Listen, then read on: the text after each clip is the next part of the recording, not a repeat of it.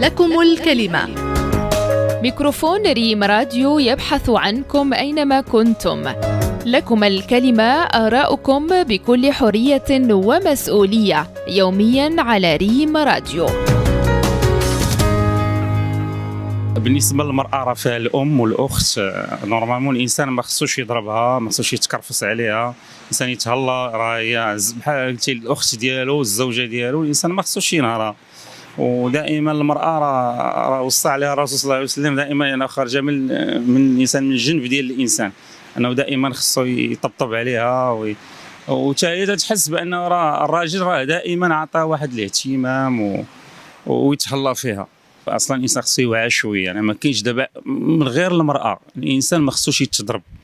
إنسان نهضروا وديا بحال هكا نتكلموا ولكن باش نضربها ولا كما قلتي الإنسان يوعى شوية في الذهن ديالو. أنا ما بقاش دابا شي حاجة تتضرب. الإنسان يكون واعي وال- وال humanité تانيك.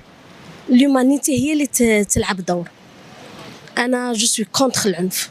je suis contre العنف que مع الغريان ولا مع الكبير ولا مع الصغير. je suis contre العنف. نحاربوا هذا العنف. هذا العنف الانسان يقله يكون واعي.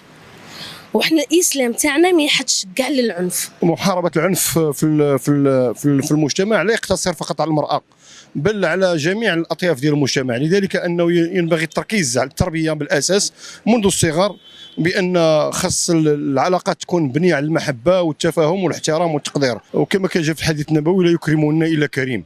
فالمرأة يعني هي المرأة مدرسة وإذا اعددت اعددت شعبا طيب الأعراق.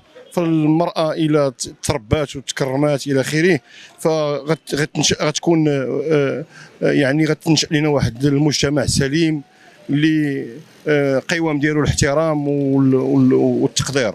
هذا مشكل يعني وما كاينش ليه الحل حيت كاينين الناس اللي هما عندهم اضطرابات من الصغر ويعني ملي تيوصل ان سيغتان ناج ولا تزوج ولا عنده وليد بنيات كيقدر داك داكشي اللي عاشو كضغوطات في الصغر تيخرجوا في الكبر.